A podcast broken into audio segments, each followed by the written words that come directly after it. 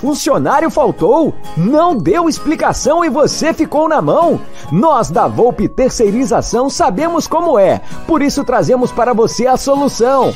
Podemos te oferecer contratos seguros e sem dor de cabeça em limpeza, portaria e facilities. Temos mais de 20 anos de mercado e contamos com uma estrutura completa. Todo o nosso pessoal é supervisionado duas vezes por semana no seu posto de trabalho. E você, cliente, tem um canal direto de comunicação com a gente. Precisou de mão de obra qualificada? Contrate já! A Volpe Terceirização. Serviços terceirizados que superam expectativas.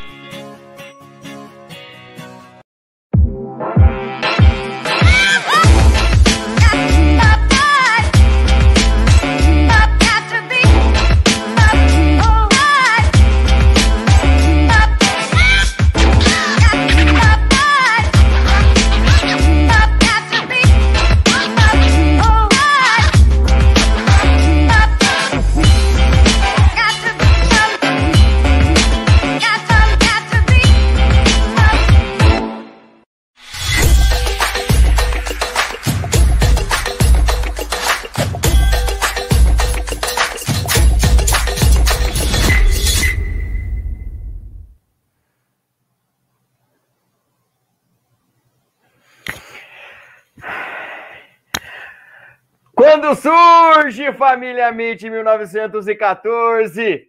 Quando surge palestras? Meu Deus do céu, meu Deus do céu. Que quarta-feira, que terça-feira. Minha Nossa Senhora, é muita alegria, é muita emoção. Eu ainda estou sem voz, eu estou com sono que eu praticamente não dormi. Cara, que dia absurdo. É, eu falo que tá entre os top 3 aí dos últimos anos. Claro, longe da. Tirando aquele jogo contra o River Plate e a Libertadores, acho que ontem foi o dia mais épico de, de muita coisa. E é aquilo: tabus são para serem batidos, quebrados. E aí eu vou começar com o meu desabafo, já passando a bola para o Léo Lustosa. E daqui a pouquinho a gente apresenta o nosso convidado. Terça-feira passada, estivemos aqui, na quarta-feira, após o primeiro jogo, e muita gente falando, jogando assim, esse Abel Ferreira, esse time, quero ver na terça-feira se vão defender esse Portuga. Tá aí, vamos defender. Vamos passar pano. Vamos continuar defendendo Abel Ferreira e tratando muito bem seu trabalho. Segunda semifinal consecutiva, segunda Libertadores e pela segunda vez, Abel Ferreira coloca o Palmeiras entre os quatro melhores times da América. E queremos mais. Queremos muito mais. E para começar, passar a bola para o meu companheiro de live. Não conseguiu dormir também. Cara, Léo, que dia. Ontem e hoje, o pós. Acho que é ainda melhor. Depois que passa toda aquela emoção, você sentir, você admirar, você analisar com mais calma. É algo espetacular que o Palmeiras fez ontem todo palmeirense queria. Eu acho que foi feito e foi sacramentado com uma partida espetacular. Ontem eu só consegui escrever uma coisa no meu Twitter depois do jogo: Sociedade Esportiva Palmeiras. E nada mais. Não consegui escrever outra coisa, só escrevi isso e para mim bastava. É, eu acho que ontem a gente reencontrou nossa melhor versão na hora que tinha que encontrar. Ontem a gente, de novo, pôde brindar uma grande noite de futebol, de e, e principalmente, né?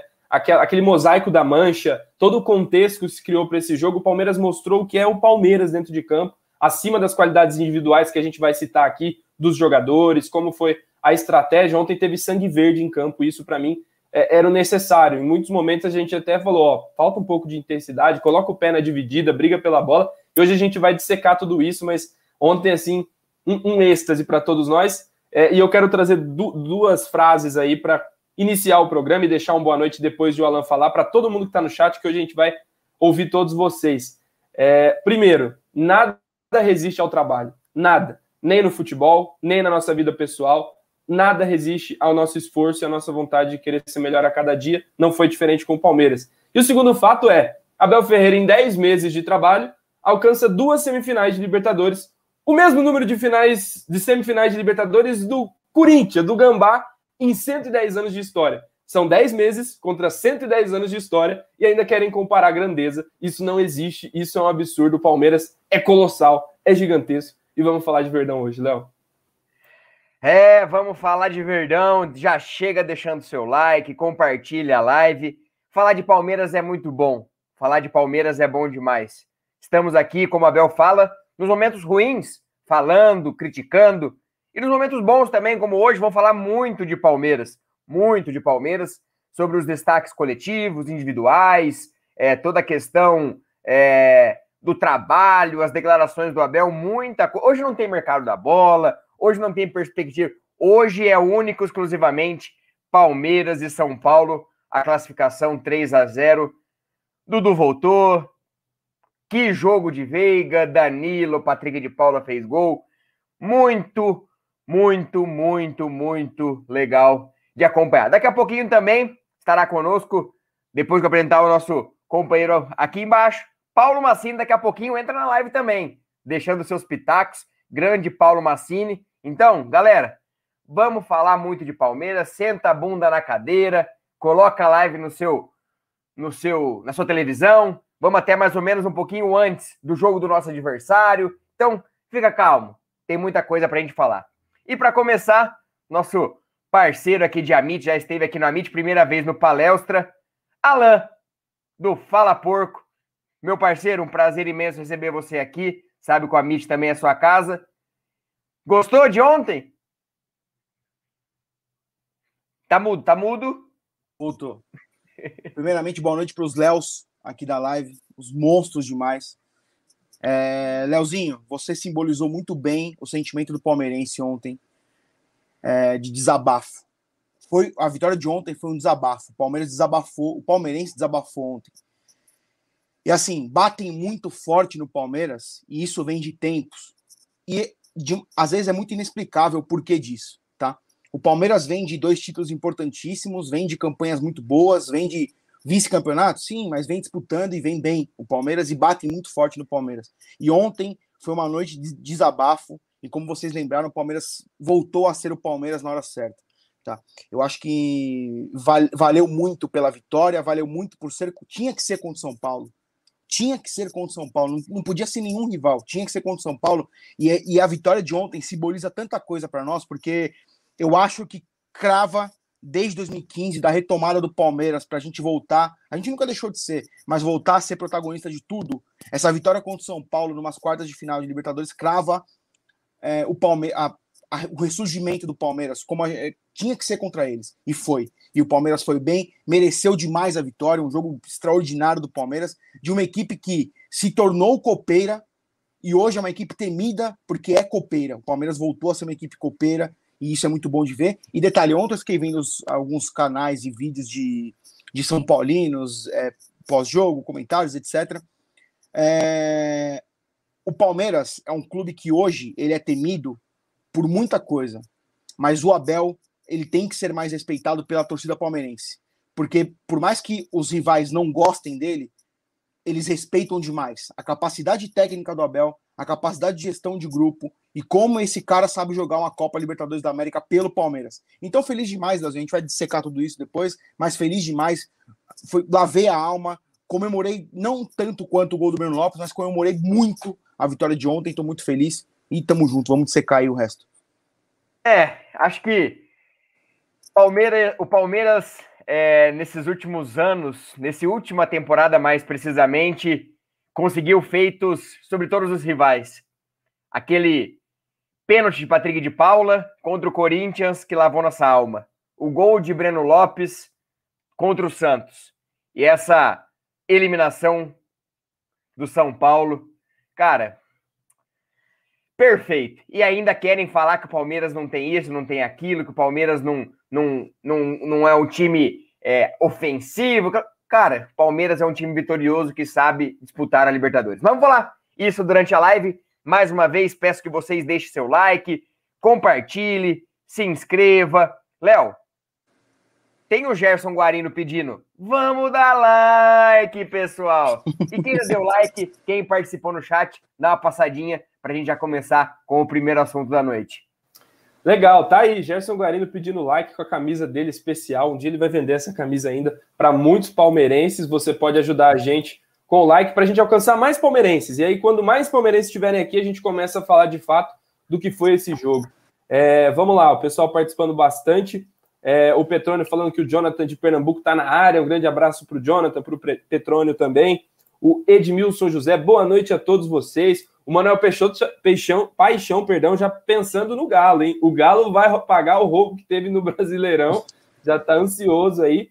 Uh, Simon Bowie, calamos a imprensa mais uma vez. É verdade, cara. Hoje, ontem mesmo, na, na live pós-jogo do SBT, o, o Mauro Sérgio, o, o, famoso, tava com uma cara de engomado, cara de quem não tava. Parece que ele tinha tomado um nocaute, aquele nocaute das Olimpíadas que o brasileiro deu. Ele tava atordoado, ele teve que elogiar o Abel, não teve jeito.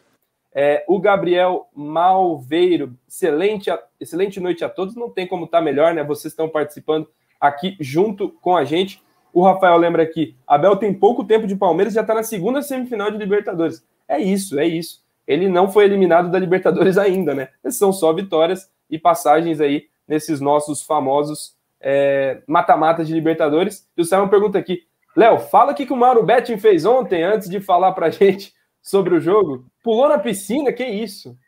Foi um absurdo. Acho que ontem foi o dia. Eu estava comentando com o Léo hoje mais cedo. Que ontem, o, o, dia de ontem foi algo absurdo. Acabou o jogo, aquela emoção.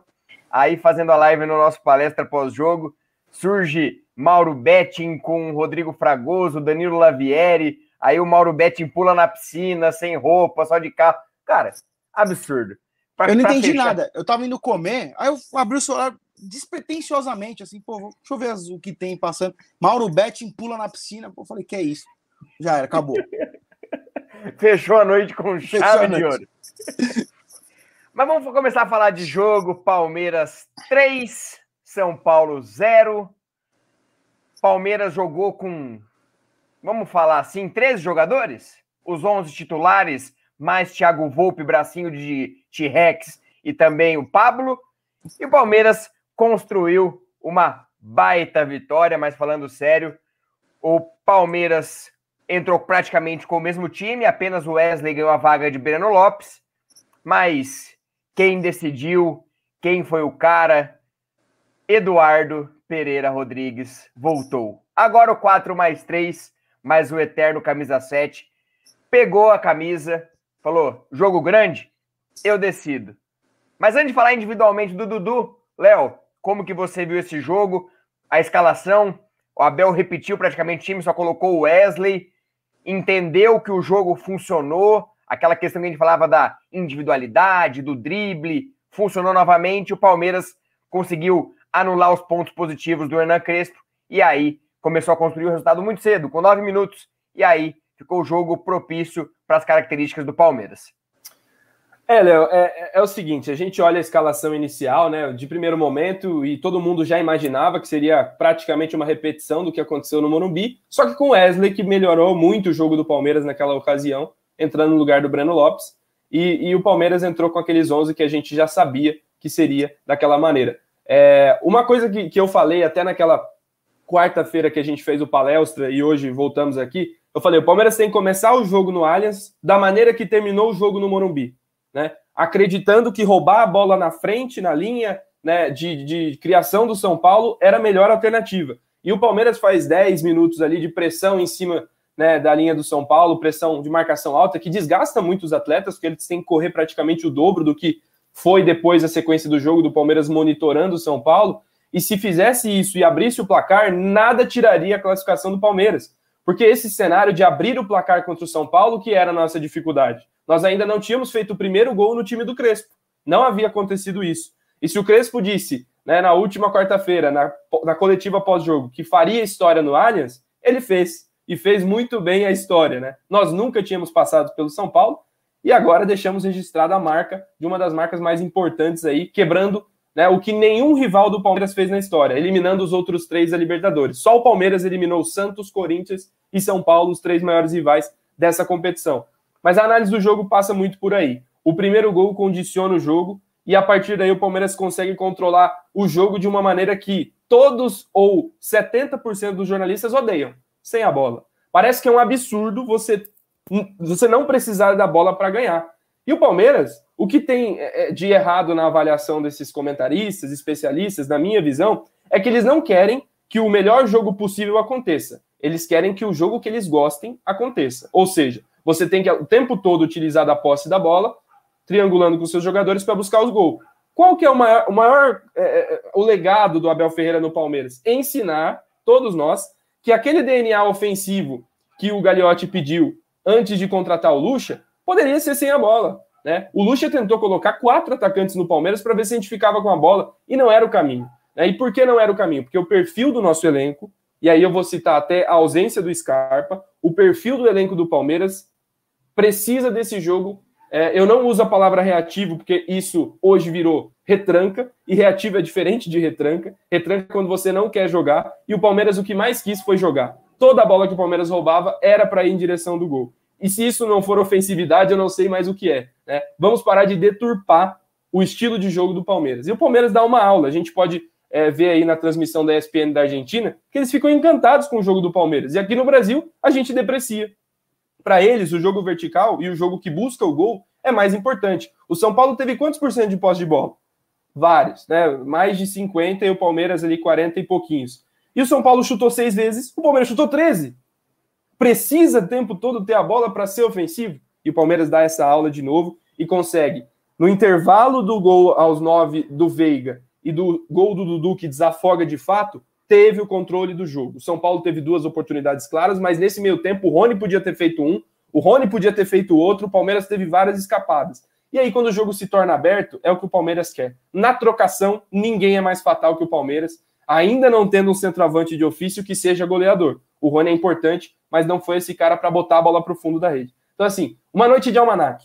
Eu, eu, antes do jogo, fiz uma live com o Fabinho, do Aqui é Parmeira, e, e, e, eu falei assim: esse é meu roteiro, espero que aconteça. E nem nas minhas, nos maiores sonhos eu imaginava que poderia acontecer o que eu disse. E eu até falei no final da live: falei, anota aí, se o Palmeiras fizer 2 a 0 entra o Piquerez no lugar do Wesley. Para onde foi o Piquerez? Para a ala esquerda. Cara, o Abel me ouviu, o Abel viu a live. Te ama, Abel Ferreira. E vamos com tudo, cara. Estamos a três jogos da América de novo. Por que não sonhar? Por que não tentar de novo? Por que não sonhar?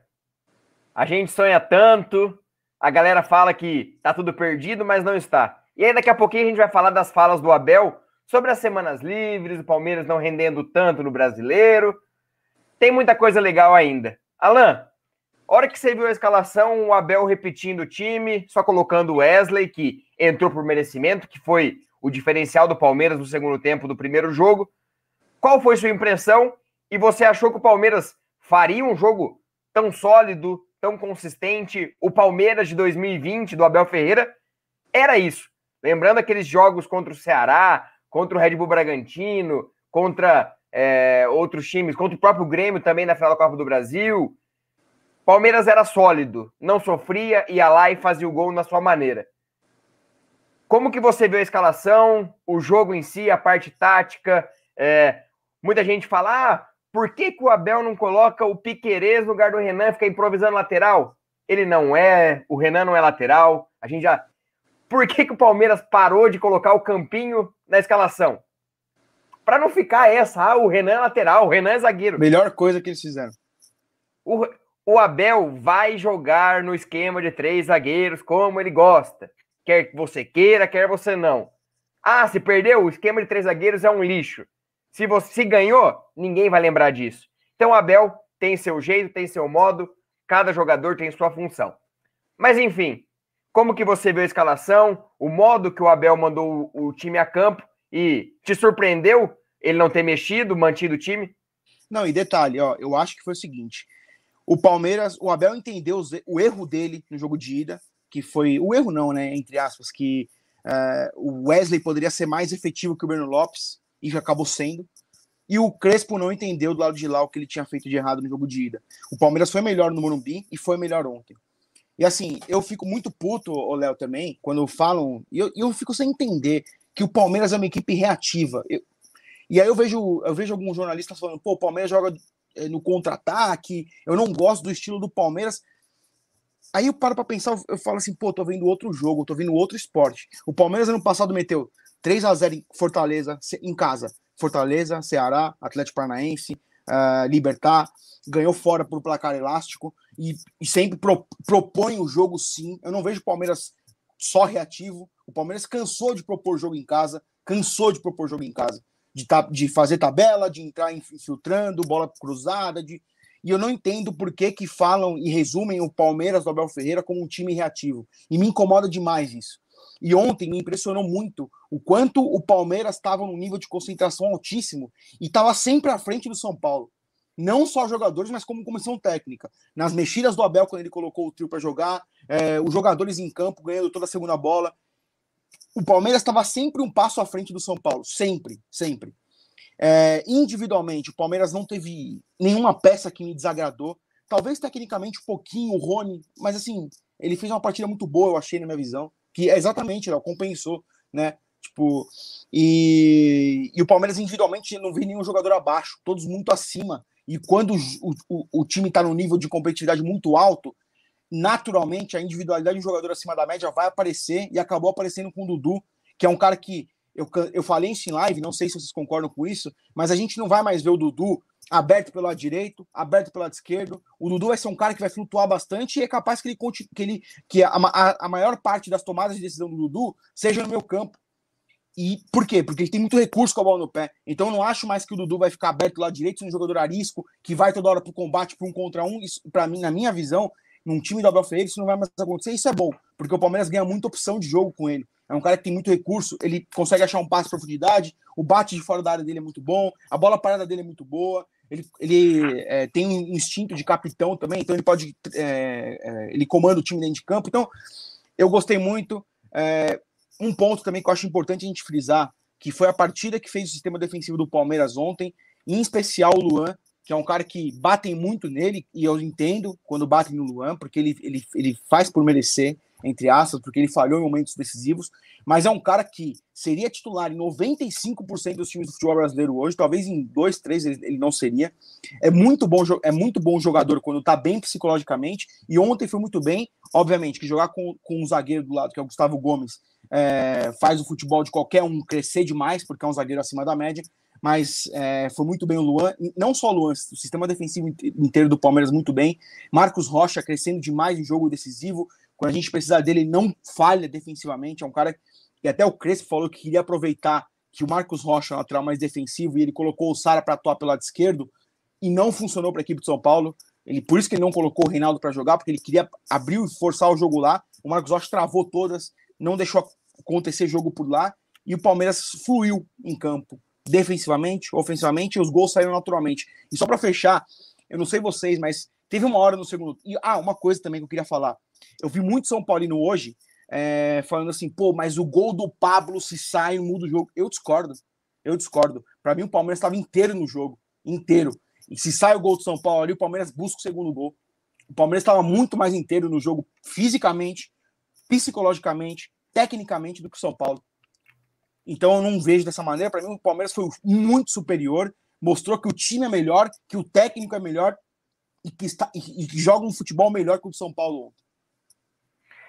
E o que faltou na final do Paulista em outros jogos sobrou no jogo de ontem, que foi a competitividade, a, o querer vencer que a gente não viu no Paulista sobrou no jogo de ontem.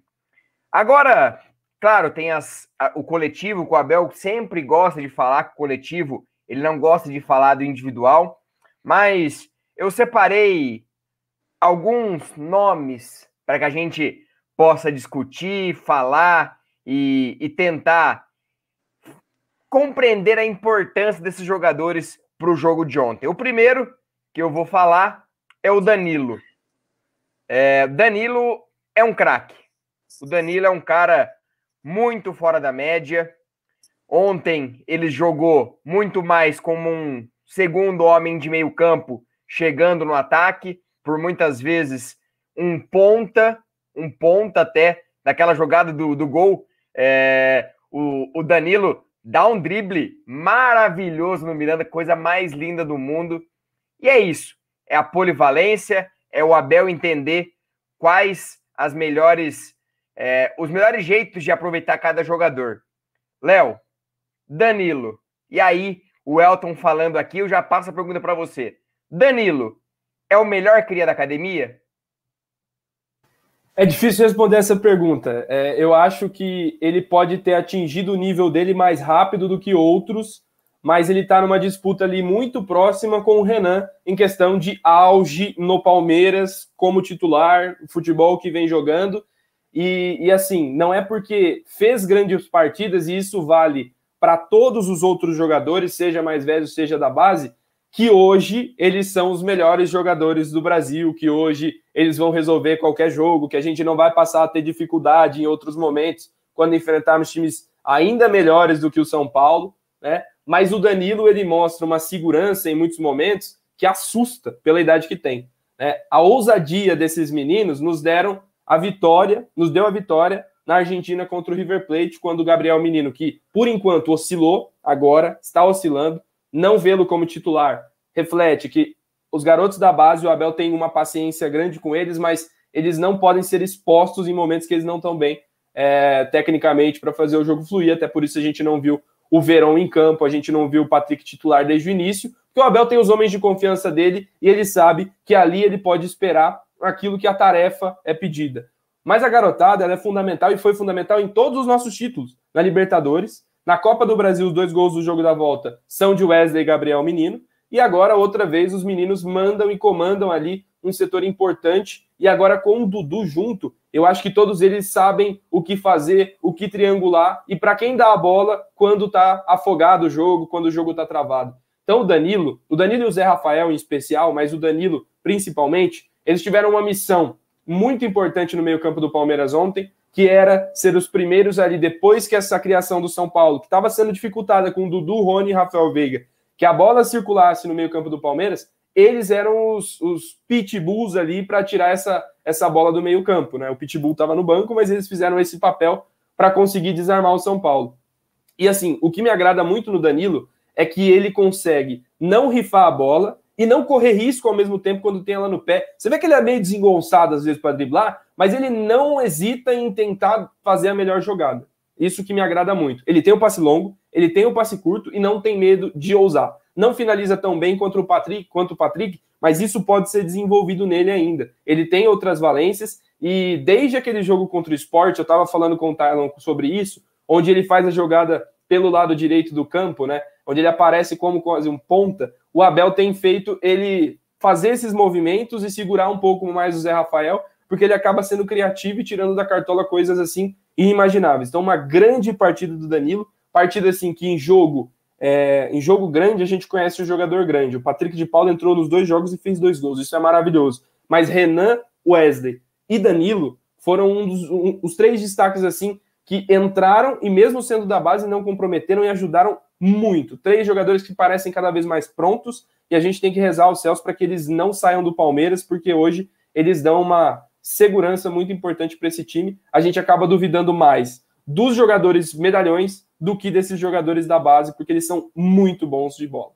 E detalhe, só completando, Léo, a gente está vendo o surgimento de um moleque. Eu acho que você deve ter abordado esse live aqui, mas o Renan é um, é um cara que vai pegar. O Renan e o Danilo, tá? Os dois. Vai pegar a seleção brasileira, vai pegar time europeu. É uns, é, são, são jogadores que, que a gente tá vendo surgir no Palmeiras que com certeza vão, vão despontar na Europa. E assim, a diferença que eu acho dele, só antes, desculpa alongar aqui, Léo, eu acho que o Danilo, a, a base do Palmeiras em si, você pode ver o Danilo mais forte fisicamente, o Renan forte fisicamente, com 18 anos de idade. Então, os, o trabalho está sendo muito bem feito e está surgindo bons jogadores. A gente está vendo surgimento de dois caras que vão brilhar na Europa e com certeza pegam a seleção brasileira. É, exatamente. O Danilo fez uma partida espetacular e entortou. Eu até brinquei no Twitter. Miranda, anos de Europa, craque, não sei o que lá, trinta e tantos anos. E aí, um garoto de 19, 20 anos, de Juliette, caixa de som, entortou o. Cara, eu vou fazer um comentário. O São Paulo preveu o futuro chegaram de terno no Allianz Parque porque estavam prontos para tomar um baile. Ei, meu Deus do céu, São Paulo, São Paulo. E foi, Paulo. E foi literalmente isso, quando você vai para uma formatura de terno, você não lembra onde você deixou o blazer, se a gravata ficou no bolso. Eles saíram atordoados, cara. Foi difícil. Eu acho que eles até levaram uma beca, porque quem vestiu o terno foi Abel Ferreira. Né? Exato. Pode falar, pode falar, Alain. Não, e tem outra piadinha também em relação a isso, Léo, que eu vou falar para vocês, não sei se, se vai ser engraçada, mas eu tenho que falar porque eu não vou ler sozinho. Os caras estavam de ferro, de terno, já contei a piada antecipadamente. O Palmeiras passou o ferro no São Paulo. Foi isso que aconteceu. Aí é complicado. Só, só respondendo uma coisa, e, e é a posição do Danilo também. O do Chimenez, sabem se o Matheus Fernandes tem data prevista para estrear? O Matheus Fernandes chegou, é, é, a posição que tem mais jogadores no Palmeiras, e ele é visto como uma, um investimento a longo prazo. Por exemplo, Palmeiras não renovando com o Felipe Melo, já pensou numa peça de reposição. Então é basicamente isso. Calma, tem um contrato longo e logo, logo ele pode estrear pelo Palmeiras. Está apto fisicamente para estrear, com certeza. Outro Ô, jogador. Léo, Oi, diga. Só antes da gente puxar o próximo assunto, a gente tem quase 800 pessoas assistindo e pouco mais de 500 likes. Vamos dar like, pessoal. Vamos dar like. O Gerson Guarino tá aí pedindo like de todos vocês. E aí, é, eu não vou zicar vocês, que hoje está todo mundo de bem com a vida, mas se não alcan alcançarmos aí marcas melhores, vai ter a famosa zicada aqui, e aí ninguém vai ficar feliz. É. o Brunina, Lucas Lima no Rigoni, fica a sugestão. é, ontem, Abel Ferreira e o Renan, ó, no bolsinho, colocaram o Rigoni no bolsinho. Vamos falar de outro jogador. Vamos deixar o Dudu por último. Vamos deixar o Dudu por último, que ele é um tema que vai demorar, vai falar, falaremos muito sobre Eduardo. Outro jogador muito contestado, ele ou Scarpa? Por que Abel Ferreira escolheu Rafael Veiga e fez uma partida espetacular? E olha quem chega aí. Paulo Massini, já vou aproveitar fazer a primeira pergunta já emendando tudo. Falamos de Rafael Veiga. Por que Abel Ferreira escolheu Rafael Veiga e não Scarpa? E a partida que ele fez que abriu os caminhos para a vitória do Palmeiras. Uma boa noite. Prazer ter você aqui no Amit. Boa noite, Léo. Léo, né? Os dois. Boa noite, Alan. Tudo bem? Prazer estar aqui com vocês. Desculpa que tinha live lá, então não deu para vir no horário marcado. Bom, meus amigos, é, definitivamente é, eu, eu tenho um histórico que é o seguinte: eu detesto jogador mimizento, sabe assim? Você falar assim, o que, que você prefere ter no seu time? É óbvio que eu vou sempre privilegiar o talento, né? O talento sempre vai ter que estar privilegiado, mas você juntar o talento com humildade, com é, com aquele cara que, que dá o carrinho, né? Com aquele cara que joga e proporciona ao seu colega talentoso que ele tem espaço para jogar. Por isso que ele escolheu o Veiga e não escolheu o Scarpa, né? Porque o senhor Scarpa, no jogo contra o Atlético, até 30 minutos, quando o Palmeiras estava 11 contra 11, não acertou um passe decente, não marcou ninguém e não ganha uma dividida. Ponto. Então, é coisa que o Veiga entrega. Além do que, o Veiga é decisivo quando pisa na área. Ou ele manda a bola na trave, ou o goleiro pega, ou passa raspando, ele faz o gol.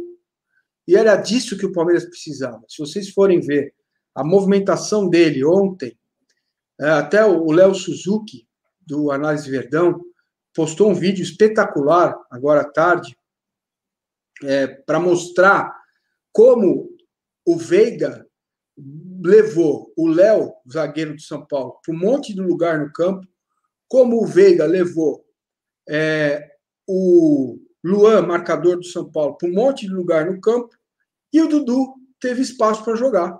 Né? Teve até um lance no primeiro tempo que o Léo mostra lá no canal dele, que o Marcos Rocha dá uma trivela na bola e acha o Dudu livre, completamente livre, porque o Léo estava marcando, o, o estava marcando, né? O lado esquerdo do Palmeiras, o Luan estava marcando para fazer três contra dois. Então, o Abel aprendeu nos seis jogos, nos cinco jogos, que para você sair da marcação individual, você precisa levar seu marcador para um lado do campo que seja morto, aonde ele não funciona, onde ele fica no lado, e aí para abrir espaço para quem vem de trás. Porque o Dudu é decisivo e o Scarpa O, o, o, Dudu entrou na vaga do Scarpa, não foi o Veiga que entrou na vaga do Scarpa. Né? O Dudu entra no time na vaga do Scarpa. Não significa que o Scarpa não possa jogar domingo contra o Cuiabá e ser decisivo, fazer um gol de falta e dar uma assistência. Ele é muito bom jogador, né? Mas ele não pode, ele não pode esquecer, Scarpa, que ele, você estava andando de skate, que é muito legal, e todo empoeirado quando o Abel chegou. Você estava para ir para a segunda divisão da Espanha. Tá? Então, quem te deu vida no Palmeiras foi o Abel. Assim como deu para o Breno, para o Rony, para o próprio Veiga, né? Que a torcida do Palmeiras queria que ele fosse embora. E eu, pô, quem me conhece sabe, esse cara sabe jogar bola. Esse cara. E ele ali, uma coisa que para mim é fundamental, né? Ele joga com o Palmeiras no peito. Ele é palmeirense de história. Isso para mim faz diferença, porque eu sou velho, cara. Velho gosta dessas coisas. Entendeu? Então, velho gosta dessas coisas. Eu gosto. E, e, e, e, assim, ele é decisivo, cara. Então, ele, de pé direito, dentro da área, do lado direito, que muitos reclamavam. Pô, quando joga Scarpa e Veiga, o Veiga não joga. Por que, que o Veiga não joga bem quando joga Scarpa e Veiga? Porque é ele que se sacrifica. Entendeu? É ele que vai lamber o sabão. É ele que vai dar carrinho. É ele que, lá no primeiro jogo, jogou um pouco mais recuado. Aquele lance do Dudu pro Breno só acontece, se vocês forem olhar o lance como um todo, só acontece porque o, o Veiga está na marcação, né? E proporciona a, a fechar o espaço para o Dudu retomar a bola.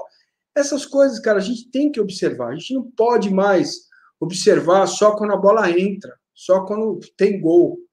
Né? A mesma coisa o lance do Pablo. O lance do Pablo é um erro coletivo do sistema defensivo. Óbvio, gente, já falei aqui milhares de vezes, faço lá falo lá no meu canal. Tá? Eu não gosto do Luan. Eu acho que o cara que faz o que ele fez na final da Copa do Brasil não pode, não pode fazer aquilo. Né? O Palmeiras estava com o título na mão ali e não pode fazer isso. Né? Então é um tipo de erro imperdoável. Contra o Boca, pô, errou e tal. Mas aquele erro, você ficar com 10 me irrita muito, me tira do prumo, né? Não me faz levitar, porque com 120 e tantos é difícil fazer levitar. Mas me irrita muito, muito. Agora, neste caso, é um erro coletivo. Primeiro, quando o Rigoni corta para dentro, quem marca só olha. E o Gomes, Gomes, não pode, Gomes. Você não pode abandonar seu posto, porque abandonou o posto. Eu aprendi isso com o maior zagueiro da história do futebol desde Charles Miller, Luiz Pereira. Se você abandonar o posto, para cada enxadada é uma minhoca. Ou você faz a falta, ou você tira a bola, né? Arriscar é loteria. Tomou nas costas e o Luan ficou olhando a bola. Tem que olhar o jogador. Então ali é um erro coletivo. Caiu nas costas do Luan por causa do histórico, mas a única chance a rigor que teve o São Paulo né, foi um chocolate, foi um domínio completo do Palmeiras em cima do São Paulo. Né? Então, é, desculpa ter me alongado, mas o que eu penso sobre o, o Veiga é exatamente isso. Ele não mantém, que é uma coisa que também incomoda, né? Porque se ele jogar isso 10 jogos, ele vai para a seleção. Se ele jogar isso que jogou ontem, 10 jogos, ele vai para a seleção. Eu espero essa oscilação do Danilo, que é monstro. Monstro. Danilo é jogador de Premier League. Falar baixo aqui, tá? Porque tudo que ele se propõe a fazer, ele faz bem. Tudo. Ele marca bem, ele cobre espaço, ele ataca bem, ele dribla bem. Ele tem um drible no um contra um na lateral do campo que não é de hoje. Primeiro tempo ontem, ele dá uma entortada no Léo e põe a bola na área para o Rony, que já era ali para ter saído o primeiro gol. Segundo tempo, com espaço, então, ele pintou e bordou ali pelo lado direito, aonde ele cai. Então, assim, cara, é, não, não tem não tem muito o que dizer, sabe? Eu, eu com essa experiência nova para mim desde janeiro, né? Que eu tô no YouTube diariamente. É, ontem, na quarta-feira de manhã, eu amanheci muito, muito. Eu não vou dizer deprimido, que é uma palavra muito forte, mas eu amanheci muito é, pessimista, porque eu falei, cara, as coisas que eu aprendi no futebol de 2014 para cá, eu vejo que o Abel tem condições de colocar em prática. Palmeiras tem todas as condições de ser, talvez, o maior protagonista do futebol brasileiro nos próximos anos, porque criou essas condições: estádio, gestão, precisa melhorar muito no avante, precisa ter mais transparência. Conselheiro vitalício é meu ovo esquerdo, não pode existir, tá? Não pode existir em clube nenhum, em lugar nenhum. Ninguém é vitalício. Talvez um ex-presidente, o cara foi presidente, beleza. Fica lá num conselho especial, né? Mas tem muita coisa para avançar, mas o que faltava avançar era a gestão do futebol profissional. Com um modelo. Um modelo que é a escola portuguesa, onde eu fui me formar. Né? O professor José Garganta, da Universidade do Porto e tal, que é onde ele se formou. Então eu amanheci e falei, cara, porque os comentários lá no canal eram assim brutais. Se perder terça-feira, tem que mandar embora, treinador ridículo, retranqueiro, Parará. Falei, meu, não é possível. Será que eu estou viajando ou o mundo enlouqueceu? O mundo enlouqueceu, senhores. É isso. Boa noite, pessoal. Falar de mim. Que é isso, rapaz. O povo tá. A galera tá empolvorosa aqui no chat. Estamos quase com mil pessoas, 760 likes. Bora deixar o like. A conta não tá batendo. Tem que bater essa conta. Léo, já aproveita, já fala do Veiga. Você quer fazer uma pergunta para o Massini também? Então, fique à vontade. Boa, boa. Quero pedir até para o pessoal aí quiser fazer pergunta, mandar uma mensagem especial. O Superchat está aí, os inscritos podem mandar, os membros também. Manda sua mensagem aí através do Superchat e tamo junto. É, mas falar dessa partida, eu, eu entendi a escolha e óbvio que as situações comportamentais, como disse o Massini, refletem o jogador. O jogador, é, é, às vezes, parece, né? Ontem teve até quem falou que dentro do Palmeiras já havia um combinado que o jogador não podia se manifestar dessa maneira quando saía de campo. Não é assim que um grupo funciona. Isso aí pode ser perigoso para os relacionamentos internos. E, e, eu entendo a saída do, do Scarpa por esse lado, mas também pela parte tática do jogo. Ele dá uma entrevista recentemente à TV Palmeiras Plus falando que odeia marcação individual, que não gosta de ser perseguido dentro de campo. E é o jogo no Brasil que mais vai ter isso, porque o São Paulo se propõe a dessa maneira fazer o jogo fluir, fazer o seu sistema de marcação. O Cuca também tem um jeito muito peculiar de fazer o jogo né, defensivo dele, mas o Crespo, o Abel até disse na coletiva, é um time, é, faz o time ser muito diferente do que tem no Brasil e no futebol português principalmente, onde a marcação é muito por zona, na Grécia também, ele teve essa dificuldade vindo para cá. E o Abel na coletiva, até passo por Massini para ouvi-lo. Hoje eu vi uma matéria muito legal do Leonardo Miranda do Globoesporte.com repercutindo como foi que o Abel conseguiu desmanchar essa marcação individual do São Paulo. O Abel na coletiva fala que trabalhou por isso por muito tempo, mesmo inconscientemente com os jogadores, mas disse inclusive que não poderia falar na coletiva a estratégia usada, que um dia se ele escrevesse um livro, isso seria citado. Mas Cine, tipo, é, a pergunta é literalmente essa: qual a estratégia, qual o segredo? Teve algo de muito diferente do que o Palmeiras fazia na última temporada? A gente via que tinha perseguições no próprio Palmeiras, né? O Veiga, o Rony e o Dudu tinham uma missão ali na frente de deixar um pouco espaço para o Miranda, mas muito espaço para o Arboleda. E o Arboleda é o cara perdido da bola, né? Ele pega a bola e conduz, conduz, conduz e nada sai dali. Essa foi a estratégia? Teve mais? Óbvio que teve, né? Cara, assim, não tem. Eu tenho uma convicção. O, o aleatório do futebol diminuiu muito com a tecnologia, com, com o estudo do jogo em si. Então, é, já era para ter deixado o São Paulo no lugar dele lá no Morumbi, com aqueles dois lances do Breno Lopes. A estratégia ali já se deu, já se já foi vitoriosa, né? É, claro que ter tomar, você tomar o gol é, que o São Paulo fez não estava no script, o time se perdeu, né? E aí por isso que ele falou do mental, né? Que tem uma coisa que nós brasileiros somos mente fraca, porque a nossa e aí, cara, ele, ele quando fala sobre isso, ele não está colonizando, ele está constatando um fato. O fato é esse: a gente responde muito com a emoção e menos com a razão muito menos. A toda a torcida é assim, a do Palmeiras é o ápice, né?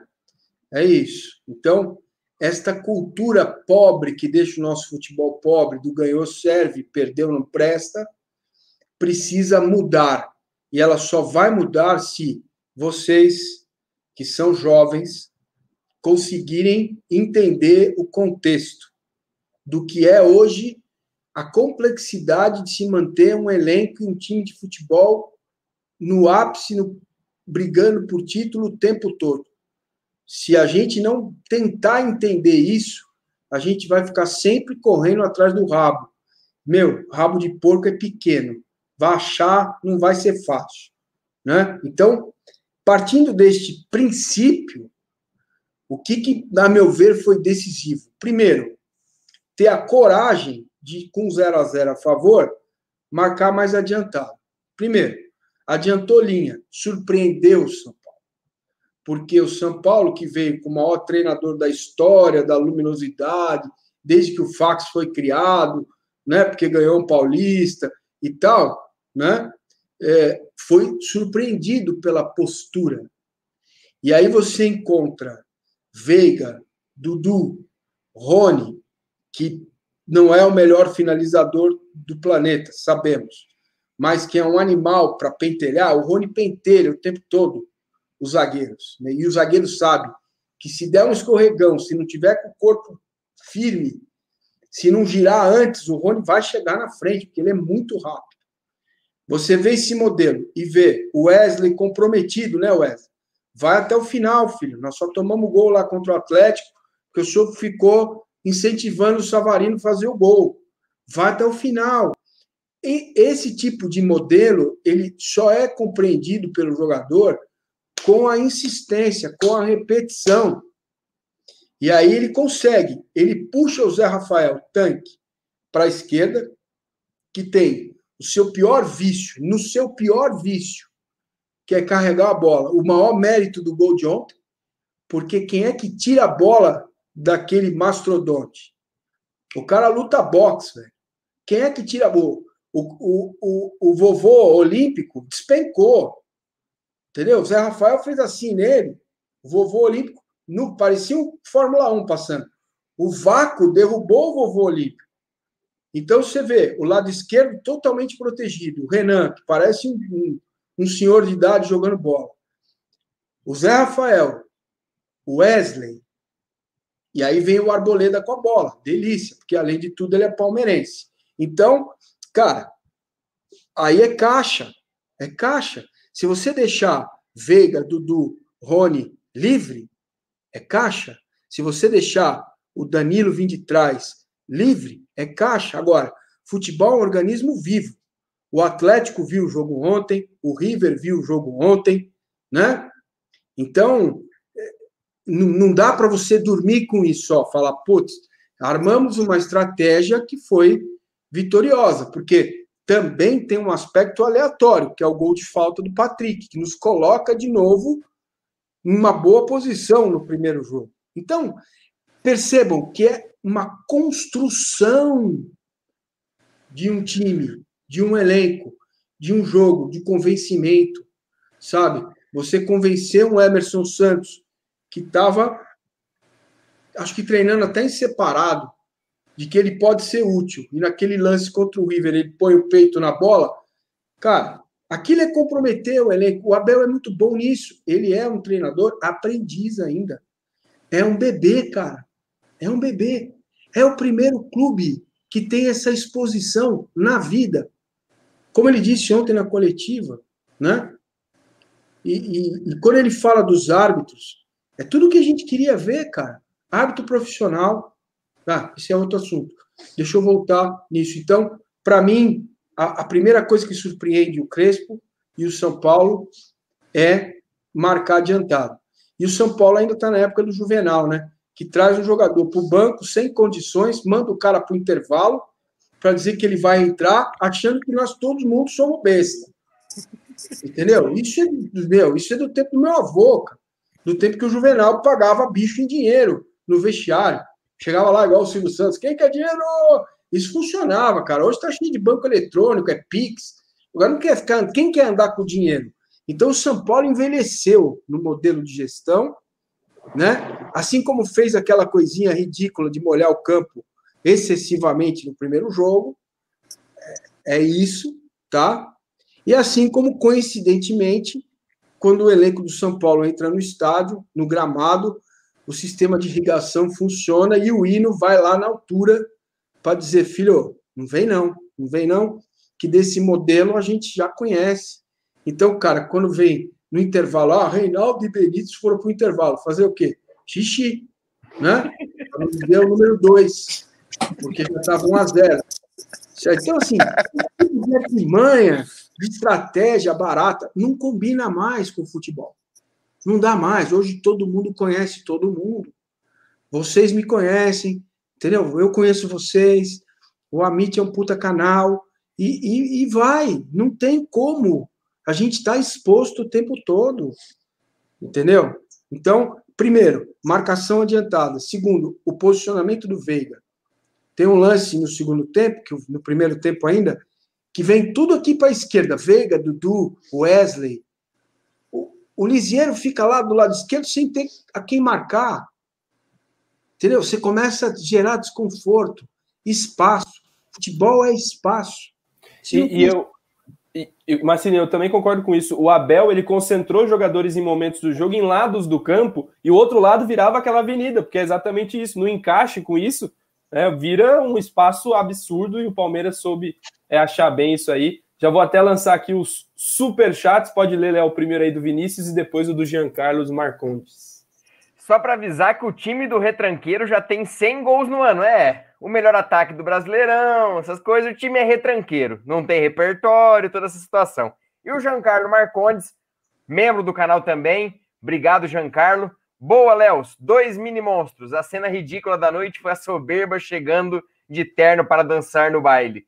Chora, né? Tem umas fotos circulando do Benítez e do Rigoni, do lado da camiseta de terno, a coisa mais ridícula do mundo. E agora eu vou perguntar pro Alan, tá aqui com a gente, o Alan do Fala Porco, sobre o cara do Palmeiras dos últimos cinco anos. Foi pro Catar, voltou, o Abel falou assim: ó, calma, a hora dele vai chegar. E a hora dele chegou ontem. Eduardo Pereira Rodrigues o 4 mais 3, o 7, fez uma partidaça e fez um gol mais que merecido. O que falar? Eu vou, eu vou dar, eu vou confessar uma situação. Na minha casa tem uma sacada, moro no prédio. Eu tava na beira da sacada, a hora que fez o gol, eu peguei e tirei a camisa. Mas por muito pouco ela não cai da sacada. De tanta loucura que eu fiquei na hora do gol do Dudu. É, o Dudu representa o Palmeiras nessa reconstrução. E ele, ele e Abel são dois loucos. E dois loucos pelo Palmeiras. E o Léo e Massini, é, eu só complementando o lance do Zé Rafael, todos nós aqui da live queriam que ele tocasse a bola para o Rony, né, naquele lance, todo mundo. A gente não pode negar isso. Ele foi esperto também, não só fisicamente, tecnicamente, ele foi inteligente e abriu para o Veiga. E assim, em relação ao Dudu, eu falei aqui na live, no início da live, e vou repetir. Ele é um cara que aqui no Brasil ele é acima da média, ele vai sobrar. E no Palmeiras do Abel Ferreira, eu não vejo mais ele jogando pelo lado do campo. Não acho que ele vai ser esse tipo de jogador. Eu vejo muito mais ele pelo meio do campo, jogando. Ele tem muito recurso com a bola no pé, então ele consegue fazer o jogo andar pelo lado direito, pelo lado esquerdo. Ele pode cair para as duas pontas. E ontem ele foi muito decisivo. O lance que o Rodrigo Nestor perdeu para o São Paulo, o Dudu fez para o Palmeiras porque é um jogador muito acima da média no futebol brasileiro. Aquele lance do Nestor no começo do jogo, o Dudu fez o Palmeiras.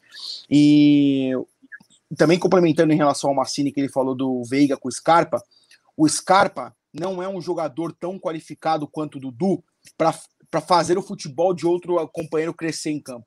O Dudu é um cara que, ele estando em campo, o futebol do Veiga naturalmente cresce.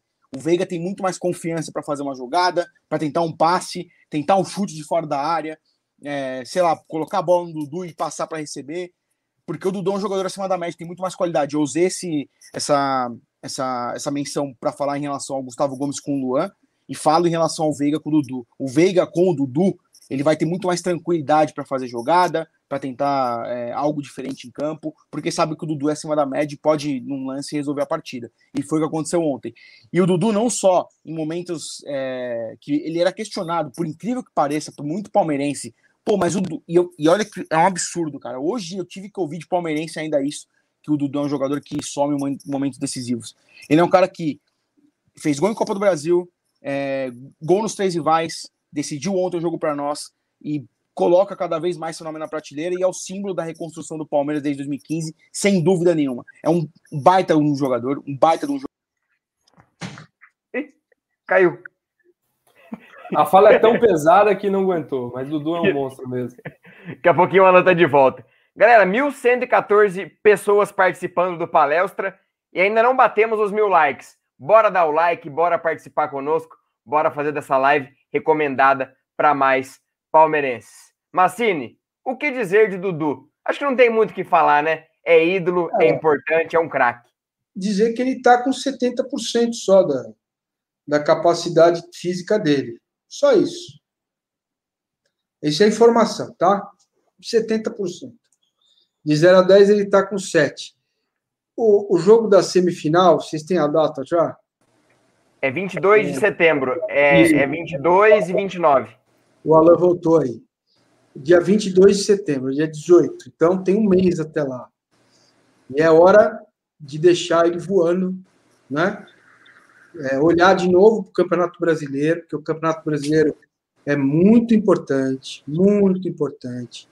Hora de focar de novo, né? Esquecer um pouco o Libertadores. O Palmeiras vai ter duas semanas aí de treino, porque a CBF vai remanejar jogos da, da data FIFA, né? Então, vai ser muito importante esse trabalho do Abel.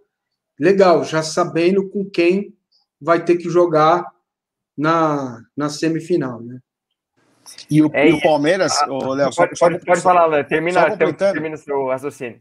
Não, eu acho que o Dudu vai ser importante. Desculpa, eu caí aqui, não sei o que aconteceu, mas o Dudu vai ser importante na sequência do brasileiro, porque o Palmeiras tem dois jogos em casa com uma semana livre para trabalhar. Então o Palmeiras pega o Cuiabá e depois pega o Atlético Paranaense com a semana livre. E eu tenho certeza que o Dudu vai ser importantíssimo para a gente tentar retomar ali, diminuir, encurtar os números de pontos aí que ficou em relação ao Atlético Mineiro.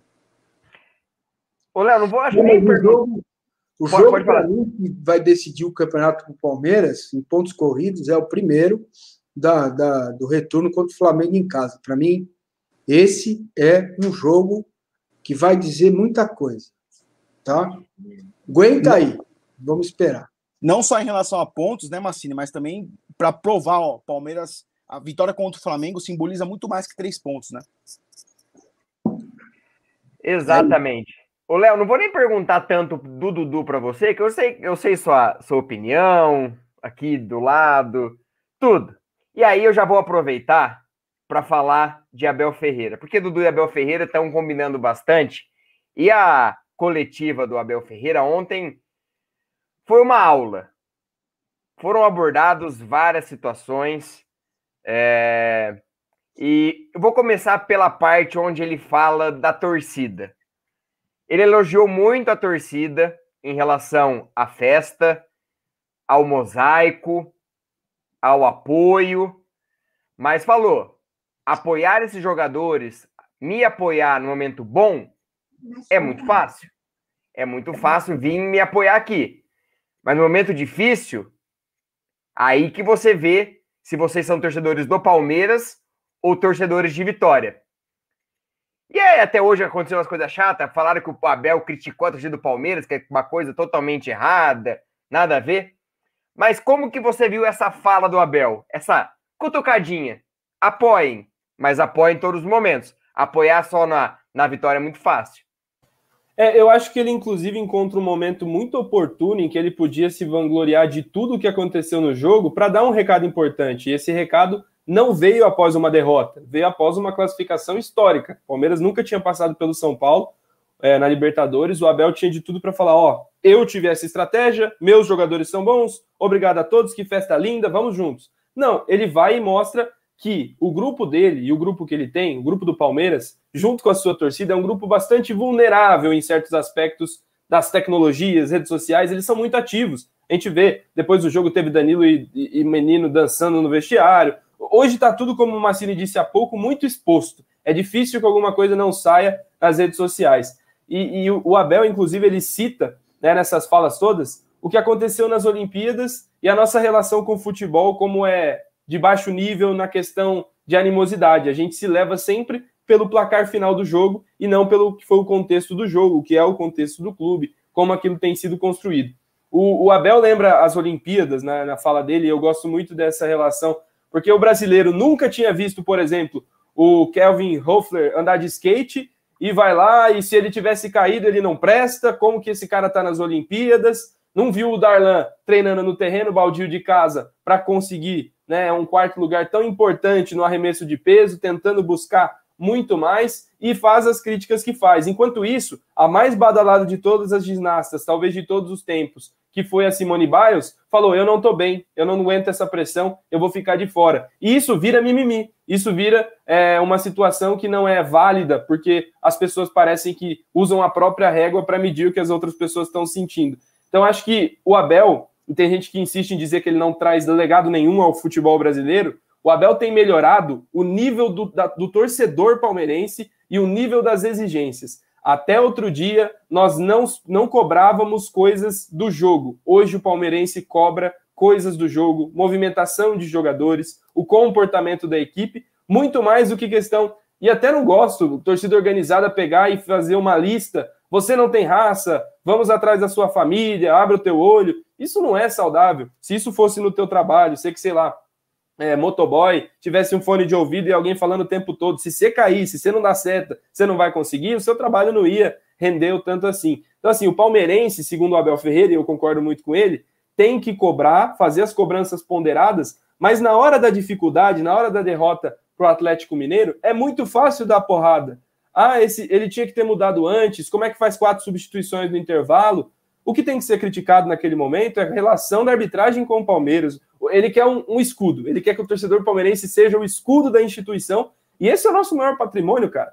Nossa torcida é uma mesa de macarronada italiana, onde todo mundo grita, se xinga, se perneia, mas depois do almoço, se alguém falar mal do almoço italiano, a pessoa tá lascada. Porque é, é muito particular, é uma relação muito peculiar, e a gente tem que aprender a torcer. Essa questão de torcer pelas vitórias é algo que não é tão exclusivo do Palmeiras, mas aqui a gente vê porque vê mais de perto. Mas o brasileiro só torce se a medalha de ouro importar. O resto, a outra conquista, o segundo lugar, nunca importa. E hoje insistem em dizer que o Palmeiras perdeu dois campeonatos no ano, três campeonatos, e não que chegou até lá, e como é difícil manter o alto nível. Então, acho que o Abel deixa legado ao futebol brasileiro, e o maior legado dele é a evolução para o Palmeiras em gestão e para o palmeirense como torcedor.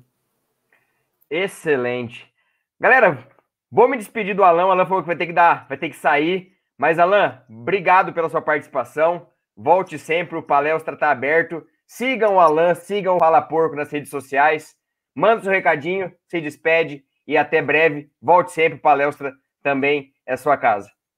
Não, obrigado. De, assim, é um prazer demais estar aqui com vocês. O Massino, ouvir ele aqui do meu lado, é, eu vou colocar esse áudio para dormir hoje, pô. Porque é uma aula. Você tá maluco.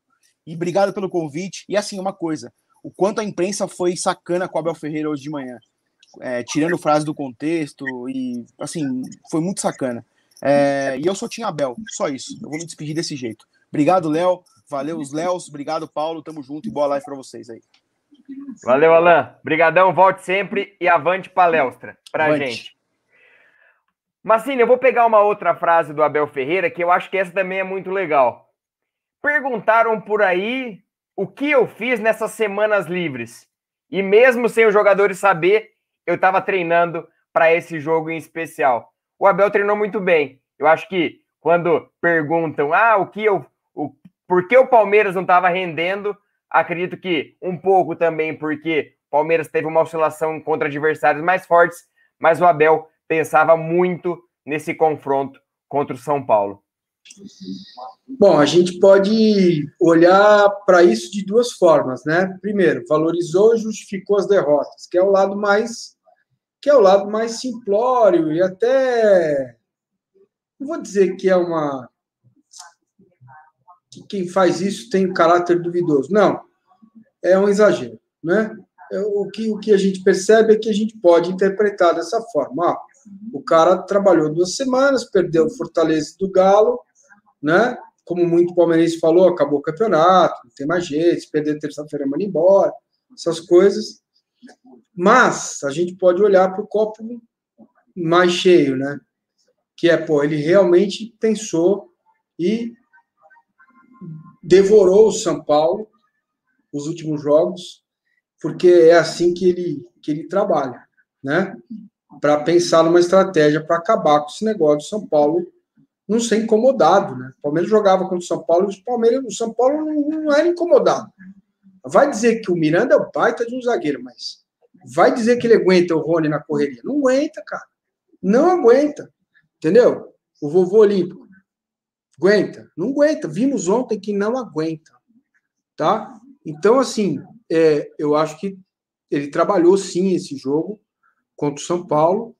E o Abel tem uma coisa, cara, ele entendeu perfeitamente quem somos em nove meses. Tá? E aí, cara, ele vai trabalhar com isso. Né? Quando ele fala que a gente não pode ser torcedor, eu, eu, eu até discordo disso, porque eu acho que quando a gente vem para a internet, a gente tem que entender que as pessoas podem, desde que sejam respeitosas, né, falar o que quiser, se expressar, desabafar. Essas pessoas não têm a obrigação que eu tenho e vocês, como formadores de opinião, têm essa responsabilidade também de manter um pouco a frieza, olhar para as coisas. E ele percebeu isso. Ele sabe que o Flamengo é mais time que o Palmeiras. Ele sabe que hoje o Atlético tem alguns jogadores que podem decidir o jogo, né? Acho que o jogo estava igual lá, até a expulsão do Patrick. Então não deu para medir ainda. Vamos, vamos esperar para ver quem passa para ver isso mais para frente. É, então ele ele já entendeu a, a alma do palmeirense. E aí ele trabalha com isso, midiaticamente. Ele é muito bom comunicador e ele é muito inteligente, muito inteligente. Ele precisa parar de reclamar da arbitragem, porque ele precisa entender onde ele está, e assim como nós temos nossos grupos de WhatsApp, os árbitros também têm, tá? Quando ele coloca em xeque, fala que o árbitro no Brasil é amador, ele ofende a vaidade do, do árbitro, apesar dele, árbitro, saber que é uma verdade, que ele precisa ser profissional e que o sistema não permite que ele seja profissional. Então, eu acho que essas brigas que ele pega, ele não devia pegar, porque isso pode prejudicar o Palmeiras lá na frente. Então, tirando isso, cara, pô, você pedir pro torcedor que ele tem que ser palmeirense na vitória e na derrota, é a mesma coisa que falar para o macaco que não, não pode comer banana. Não vai adiantar, mas é uma coisa que o europeu tem muito isso. Gente, já contei aqui experiência minha lá fora. Lá fora, os caras torcem para o time, o cara torce lá para o West Browns e o West, qualquer time, o West, qualquer time, ele torce para aquele time. Campeão ele não vai ser. Mas é ali que ele se sente em família, é ali que ele se sente acolhido pelo clube. É o clube dele, né? Porque o clube também ajuda a vida dele. Então tem uma troca. E é isso que o Palmeiras precisa buscar, cara. Porque é, olha o privilégio que estamos vivendo desde 2015, cara. Vocês não sabem o que foi, ou vocês já leram sobre isso, 17, quase 17 anos tomando porrada direto o tempo todo. E com times bons, aí não foram só times ruins, não. 86, o Palmeiras tinha um timaço. 79 contra o São Paulo, o Palmeiras tinha um timaço. Tomou um gol do Serginho aos 14h50 da prorrogação e foi ficou fora da, da final do Campeonato Brasileiro. Então, gente, e assim, cara, a gente tem que escolher o que, que a gente quer, né? Tem gente que ainda acha que o Abel só fez sucesso porque o Cebola treinou o time em cinco jogos. Ou porque o Lucha, que revelou os meninos, revelou coisa nenhuma. O Lucha foi buscar o Danilo, é fato. Mas, lá atrás, quando o seu Anderson Barros, o Alexandre Matos foi demitido, ele veio na coletiva no último jogo do Palmeiras brasileiro e falou: ano que vem tem Gabriel Menino, tem Patrick, tem Veron. Esses caras vão subir. E ele, ele foi obrigado a trabalhar com jovens, porque o Palmeiras mudou a filosofia. Então, cara, é mais ou menos como acreditar em fake news. Porra, vamos, vamos tentar olhar o porquê das coisas. Pode reagir, pode xingar, pode ficar bravo. Xingar não, que não combina, eu não xingo ninguém. Mas pode ficar bravo, desabafar. Mas vamos tentar entender. Se a gente não for buscar o entendimento do jogo, cara, o Palmeiras vai correr atrás do rabo. Meu, dá uma olhada, cara. Dá uma olhada para os rivais. Pelo amor de Deus. Dá uma olhada para os rivais, cara. Olha o Corinthians, olha o São Paulo, olha o Santos. Entendeu? O Corinthians tem estádio, mas não é dele ainda. Ponto. O São Paulo tem lá um museu que só dá prejuízo. Não tem dinheiro para nada. O Corinthians não tem dinheiro para nada. O Santos não tem dinheiro para nada. Pô, se a gente não tiver uma sequência de modelo de trabalho no futebol profissional, a gente se iguala. E é isso que o sistema quer. Entendeu? Porque, querendo ou não, nós somos os italianinhos. Entendeu? Nós somos o clube de colônia que deu certo aí e tal. Aqui para vocês, ó. Tá? Aqui para vocês. Nós somos o clube que é de todos. Tem uma puta de uma torcida enorme no Nordeste, é de pretos, é de brancos, é de pobres, de amarelos, enfim. Então, quando o Palmeiras e a torcida do Palmeiras se der conta disso, meu, desculpa, ninguém segura. 2015 é a prova disso. O Palmeiras, quem ganhou aquele título da Copa do Brasil foi a torcida do Palmeiras. Não foi o time. O Santos era melhor. Era melhor. Entendeu? O, o, o, o, o, Santos jogava melhor que o Palmeiras naquela época. Mas quando eu cheguei no Allianz Parque para comentar o jogo pela Rádio CBN e vi aquilo aqui na Rua Caraibas, que é do lado aqui de casa, falei: primeiro, eu não vou comentar o jogo, vou dizer que estou com diarreia, que eu quero ficar aqui. Segundo, nós vamos ser que o Palmeiras já ganhou o título, ganhou o título aquilo é uma, uma conjunção, cara, de energia, de força para o jogador. Ô Mancini, o 3 a 3 com o Cruzeiro, saindo de 3 a 0 para empatar o jogo no segundo tempo, com possibilidade de ganhar de fora, de fora do estádio da TV, a gente via que o jogo estava sendo feito porque estava ali gritando, acreditando. E, e, muitas pessoas, em outros momentos, indo embora do estádio, naquele momento, ninguém arredou o pé. Todo mundo acreditou até o final. A torcida do Palmeiras é diferente. Claro que é. Claro que é para o bem e para o mal. Para o bem e para o mal. Né? Então, se a gente diminuir o mal, putz, meu, vai crescer demais, cara. Vai crescer demais. Vai crescer muito ainda. Vocês imaginem o que vai ser desse Palmeiras em 2015, né? Nós estamos indo para 2025. Vamos calcular 2030. Vamos calcular 15 anos. O que vai ser o Palmeiras em 2031, 23? O que vai crescer essa torcida? Entendeu? Porque a criança, cara, o que ela prefere hoje? Ser Corinthians? Ser São Paulo? Ser São Santos? O que, que, que ela prefere, filhos? Quem é que vai ganhar aqui no regional? Quem é que vai brigar sempre para ganhar? É o Palmeiras. Se mantiver isso 15, 20 anos, cara, nós vamos dar um salto de, de, de torcida, de crescimento brutal. Pensem nisso, pensem nisso. É, a torcida do Palmeiras tem hora que a gente até fica brava aqui em live, dá, dá umas estouradas, mas é algo. A torcida do Palmeiras é muita paixão, paixão demais. E agora, Chegando no, nos finalmente da live, daqui a pouquinho tem River Plate e Galo. Vamos assistir o. Aonde que vai passar esse jogo? Naquele Comebol... canal lá, fechadinho, quadradinho da Comebol TV. Ah, tá. Beleza. Somente na Comebol TV. É...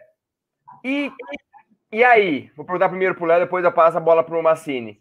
River ou Galo? quem é o melhor adversário para o Palmeiras na semifinal?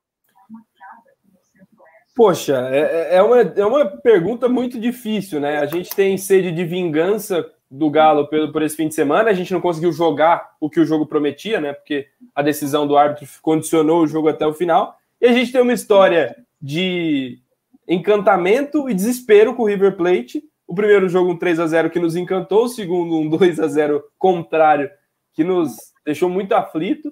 E, e melhor adversário, eu não, não vou muito nessa, mas é mais particular. É meu, eu prefiro o River Plate.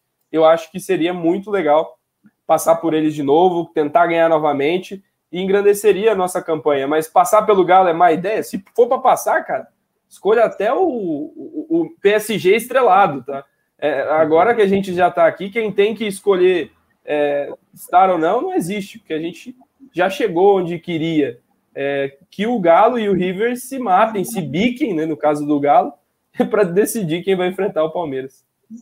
Não só, não só o. Lá o River Plate é chamado as galinhas, né? Lá na Argentina, pela torcida do Boca, né? Que eles se biquem. É, então vão se bicar mesmo. Galera falando, ó, o River para jogarmos a segunda em casa. É, se a gente pegar o Galo, a gente decide fora de casa. E aí, Massini, River ou Galo? Qual o melhor adversário para o Palmeiras? Tem melhor adversário? Adversário mais fácil? Então, é, eu acho que tem, mas eu não vou dizer. Porque, porque eu sou um pouco supersticioso, sabe? Eu não gosto disso. Deixa rolar. Deixa quieto. Deixa rolar, entendeu? Porque, cara, é, quem viveu 99, 2000, entende que manutenção de trabalho dá nisso, né? Quando o Maurício Gagliotti, que tem, cometeu vários erros, mas tem muitos acertos também, dizia lá atrás, Palmeiras só vai ganhar a Libertadores se disputar todo ano a competição. E isso você vai marcando no teu, no teu corpo. O elenco é praticamente o mesmo.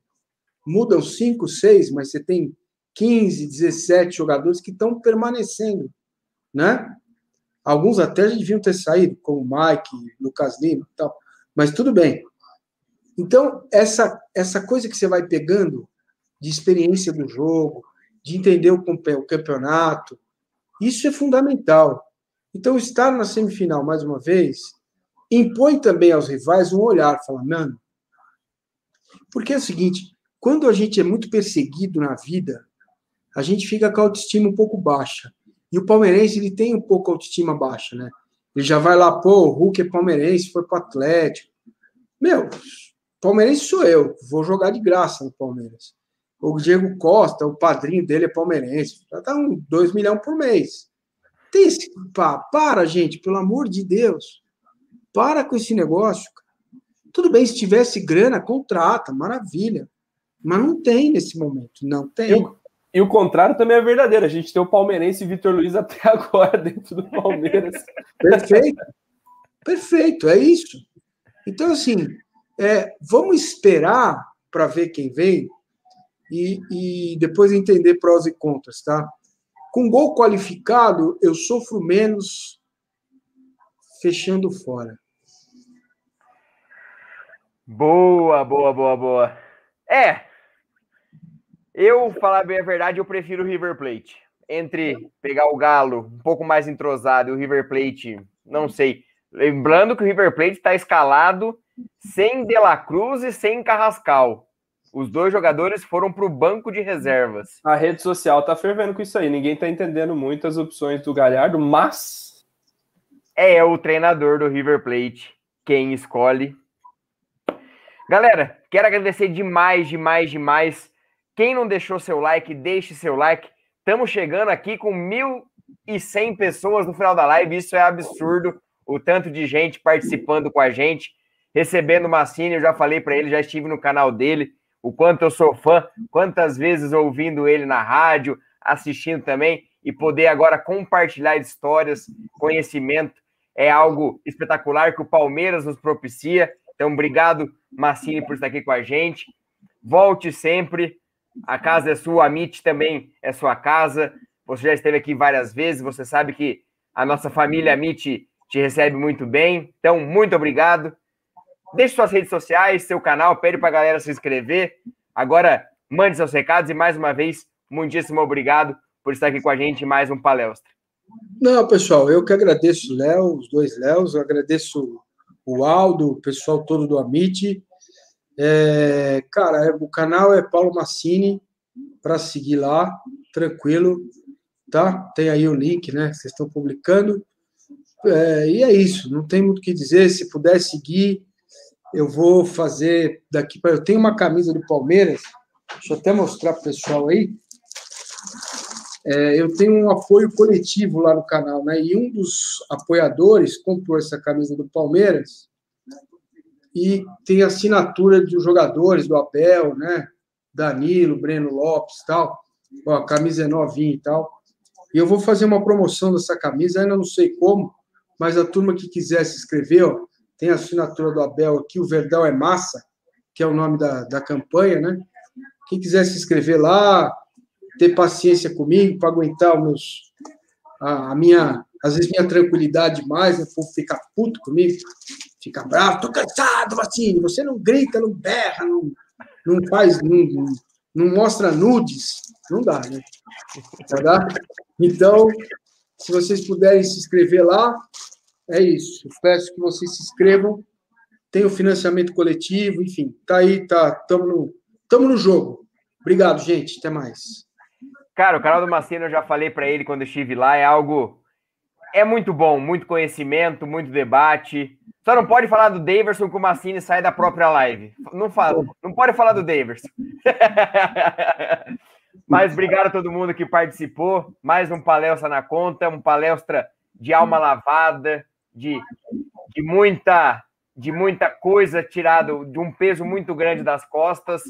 Muita gente não tinha vivido essa experiência. Palmeirense não tinha vivido a experiência de eliminar o São Paulo e fechou a trinca. São Paulo, Corinthians e, e Santos eliminados da Libertadores pelo Palmeiras. O único paulista a fazer esses três feitos. Léo, obrigado mais uma vez. Se inscrevam no canal, estamos quase chegando em 70 mil inscritos. A família Mit só aumenta. Ontem um trabalho espetacular da galera fazendo pré-jogo, pós-jogo, a Mit Driver. Muita coisa, muito conteúdo. Amanhã tem na Mesa para vocês, o seu programa da hora do almoço com o Gerson Guarino e toda a galera. Léo, obrigado mais uma, obrigado mais uma vez. Tamo junto, meu parceiro. Valeu, Massini, um prazer. Primeira vez que participo com o Massini, é um, é um espetáculo. Eu sou amante do rádio, sempre fui, através do meu avô, e, e sempre ouvi muito, muito, até lembrar dele aqui dá, dá uma saudade, mas agradeço demais ao Massini, ao Léo que esteve aqui com a gente todos os palmeirenses que estão por aí. Luiz Longo está chegando, Jean Carlos, o Paulo Ciascas. É, hoje tem no Mineirão o mesmo número de inscritos do canal do Massini, 16 mil pessoas, um pouquinho mais. Então, todo mundo agora vai lá no canal do Massini para superar o público do Mineirão, para daqui a pouco assistirem o jogo entre Galo e River Plate. Vou subir a vinheta, nos vemos na próxima semana, na terça-feira de novo, né, Léo? Porque tem semana livre e a gente volta com palestra às terças-feiras para o Massini. Palestra, porque é o dois Léos, né? Tem que ser palestra e a gente se vê numa próxima. Avante, palestra.